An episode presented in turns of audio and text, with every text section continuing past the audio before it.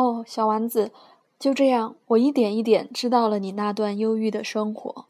过去很长的时间里，你唯一的乐趣就是观赏夕阳沉落的温柔晚景。这个新的细节，我是在第四天早晨知道的。当时你对我说：“我喜欢看日落，我们去看一回日落吧。”可是得等，等什么？等太阳下山呀。开始你显得很惊奇，随后你自己笑了起来。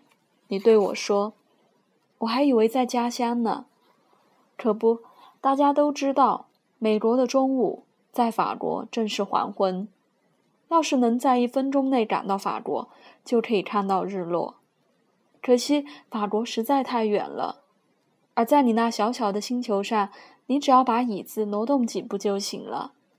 那样，你就随时可以看到你想看的夕阳余晖。有一天，我看了四十三次日落。过了一会儿，你又说：“你知道，一个人感到非常忧伤的时候，他就喜欢看日落。”这么说，看三四十三次的那天，你感到非常忧伤喽？但是小王子没有回答。第五天。还是羊的事情，把小丸子生活的秘密向我揭开了。他好像有个问题，默默地思索了很久，终于得出了结论。突然没头没脑地问我：“绵羊既然吃灌木，那它也吃花喽？它碰到什么吃什么？连有刺的花也吃？对，有刺的也吃。那么刺有什么用呢？”我不知道该怎么回答。当时我正忙着要从发动机上卸下一颗拧得太紧的螺钉。我发现故障似乎很严重，饮用水也快完了。我担心会发生最坏的情况，心里很着急。那么刺有什么用呢？小丸子只要提了一个问题，就不依不饶的要得到答案。而那个螺钉正弄得我很恼火，我就随口回答了一句。刺呀，什么用都没有，纯粹是花儿想使坏呗。哦。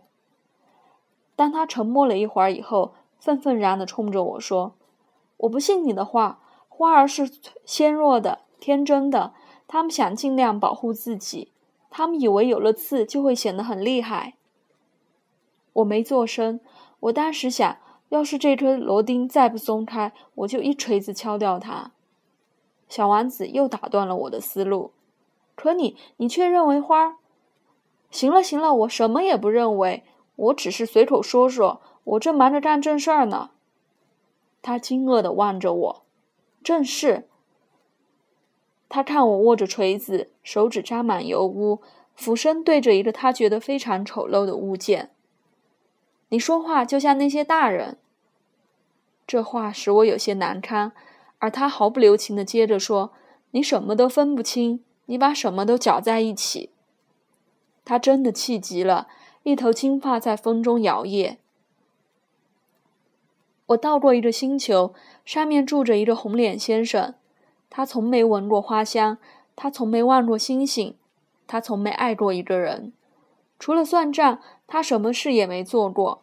他成天像你一样说着没完：“我有正事要干，我有正事要干。”变得娇气十足。可是这算不得一个人，他是个蘑菇，是个什么？是个蘑菇。小丸子这会儿气得脸色发白了。几百万年以前，花儿就长刺了；可几百万年以前，羊也就在吃花了。刺什么用也没有，那花儿为什么要费那份劲去长刺呢？把这弄明白，难道不是正事吗？绵羊和花儿的战。真难道不重要吗？这难道不比那个胖子红脸先生的算账更重要，更是正事吗？还有，如果我认识一朵世上独一无二的花儿，除了我的星球，哪儿也找不到这样的花儿。而有天早上，一只小羊甚至都不明白自己在做什么，就一口把花儿吃掉了。这难道不重要吗？他的脸红了起来，接着往下说。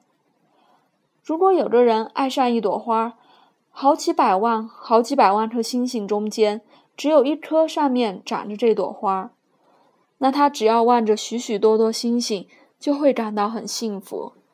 他对自己说：“我的花儿就在其中的一颗星星上。”可要是绵羊吃掉了这朵花，这对他来说就好像满天的星星突然一下子都熄灭了。这难道不重要吗？他说不下去了，突然抽抽噎噎的哭了起来。夜色降临，我放下手中的工具，锤子呀、螺钉啊、口渴呀、死亡呀，我全都丢在了脑后。在一颗星星，在一颗我所在的行星。在这个地球上，有个小丸子需要安慰。我把它抱在怀里，我摇着它，对它说：“你爱的那朵花儿不会有危险的。我会给你的绵羊画一只嘴罩，我会给你的花儿画一个护栏。我……我不知道在说什么好了。我觉得自己笨嘴笨舌的，我不知道怎样去接近它，打动它。”泪水的世界，是多么神秘啊！